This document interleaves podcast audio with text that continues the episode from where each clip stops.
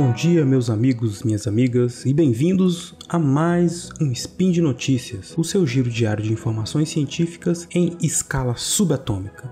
O meu nome é Marcelo, vulgo Beral, do Fronteiras no Tempo, e hoje, sexta-feira, 22 Auroran do calendário Decatrian e dia 24 de janeiro do calendário Gregoriano, meus amigos, falaremos sobre história. E no programa de hoje, o Memorial da Democracia, um museu necessário, o queremismo e uma frase infeliz derruba o brigadeiro. Speed Notícias.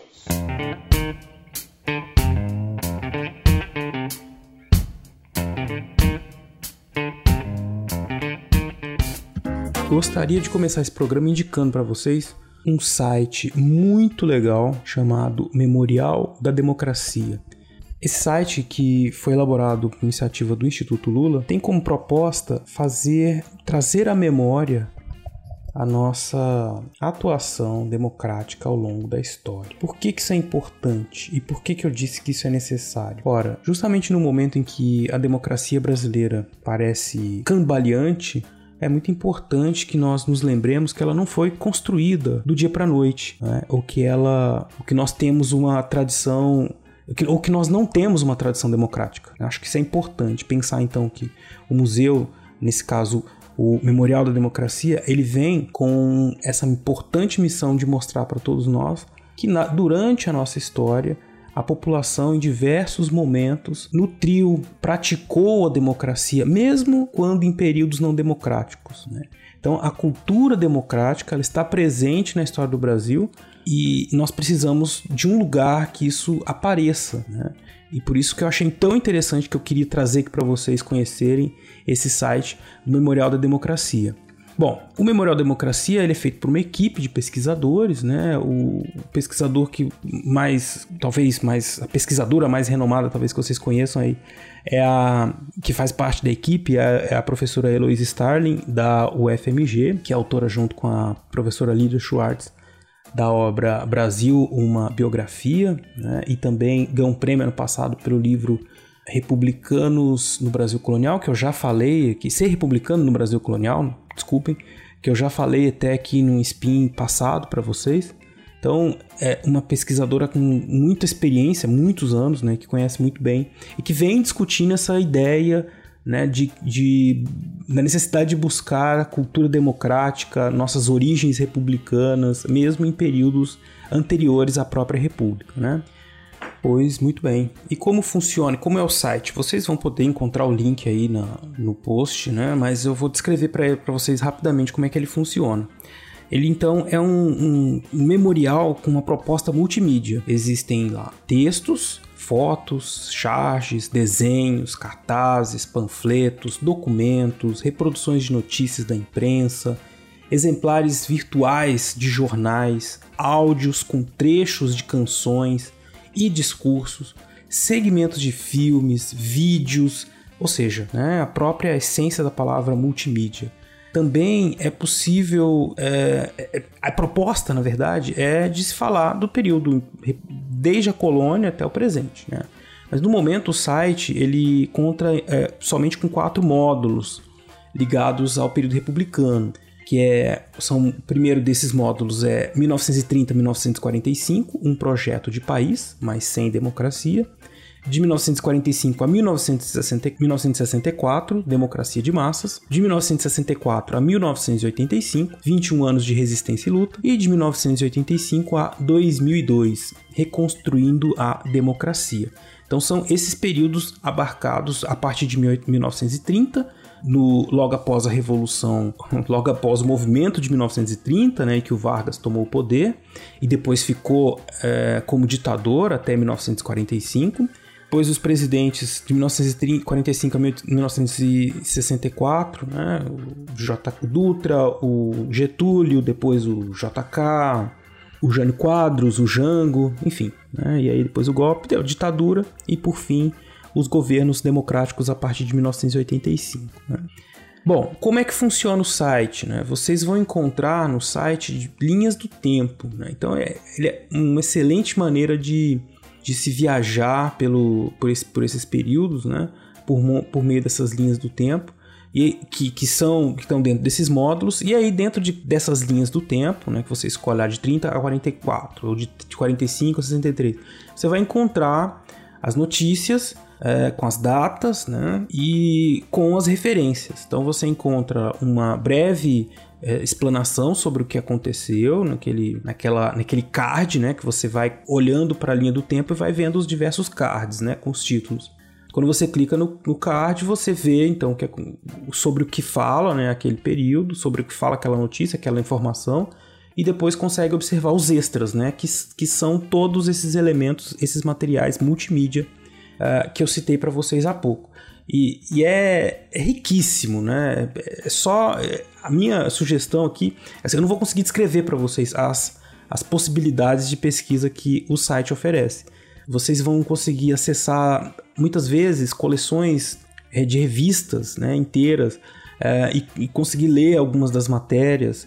Né, é, fazer, observar situações, as relações do que acontecia no Brasil com o que acontecia no exterior, também. Né? Então, uh, é muito bem feito, né? muito bem elaborado. E a proposta é, como eu disse, importantíssima. Né? Nós vivemos um momento em que é preciso, nós precisamos muito valorizar a cultura democrática, da participação política, né? a cultura. É, de, nós precisamos entender né, que a democracia ela não cai do céu que ela vem de uma história de muitas lutas é, de todas as classes, né, que constituíram que constituem o Brasil. Então é preciso que nós tomemos consciência da importância da preservação da democracia, porque ela é tem seus problemas, mas é ainda o melhor que nós temos, né?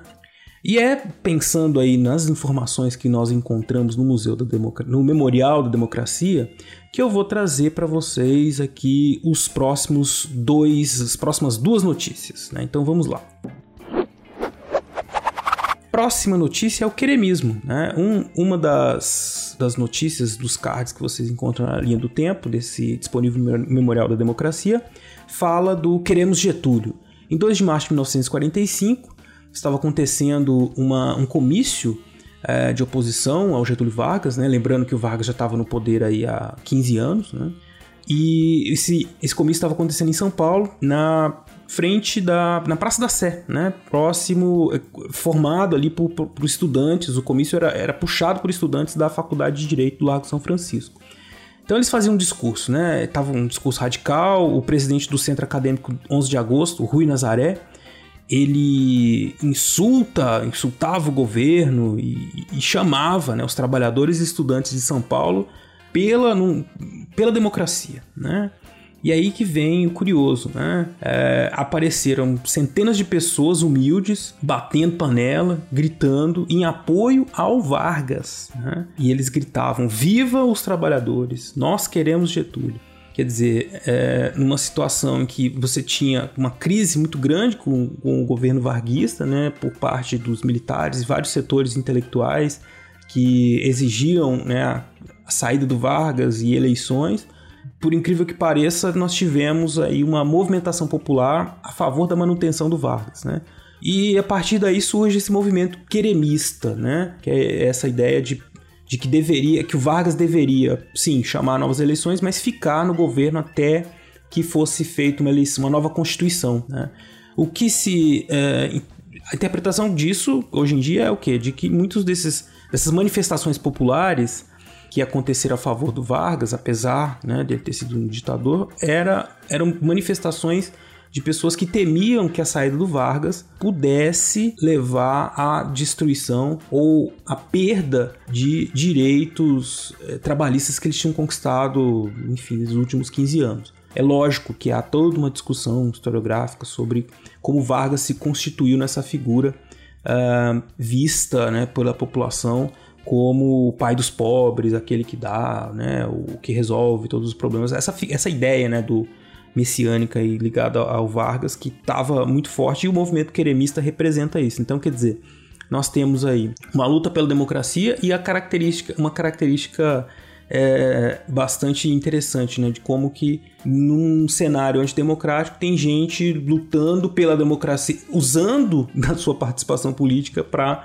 para expressar uma, uma vontade, uma série de vontades. E aí O, o movimento foi até encampado depois pelo Luiz Carlos Prestes. É uma história interessantíssima que o Prestes tinha sido preso, a mulher dele foi deportada para a Alemanha. Quer dizer, o Vargas fez todo tipo de loucura né, é, com, com os comunistas e, no fim das contas, houve uma conciliação em favor dessa agenda comum de proteção aos direitos dos trabalhadores.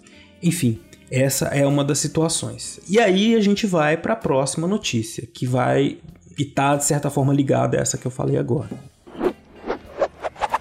Antes mesmo de ser convocadas novas eleições, um grupo de intelectuais, é, jornalistas, dissidentes do Estado Novo se reuniu e formou a União Democrática Nacional e lançou a candidatura à presidência do brigadeiro Eduardo Gomes, né? que depois ficou conhecido, até a UDN ficou conhecido como é, o, o, o Partido do Brigadeiro, né? Porque ele acabou se colocando como principal líder oposicionista né, ao Vargas, é, causou um certo rebuliço no eleitorado feminino, né? Dizia-se assim até, né, o que o, é, as, as moças vendiam, né, na campanha para arrecadar fundos, as senhoras e as moças elas saíam de porta em porta vendendo docinhos de chocolate cobertos com chocolate granulado, né, o, o doce do o doce do brigadeiro que por causa disso até acabaria se tornando o nome oficial de que nós temos até hoje, o Brigadeiro, né?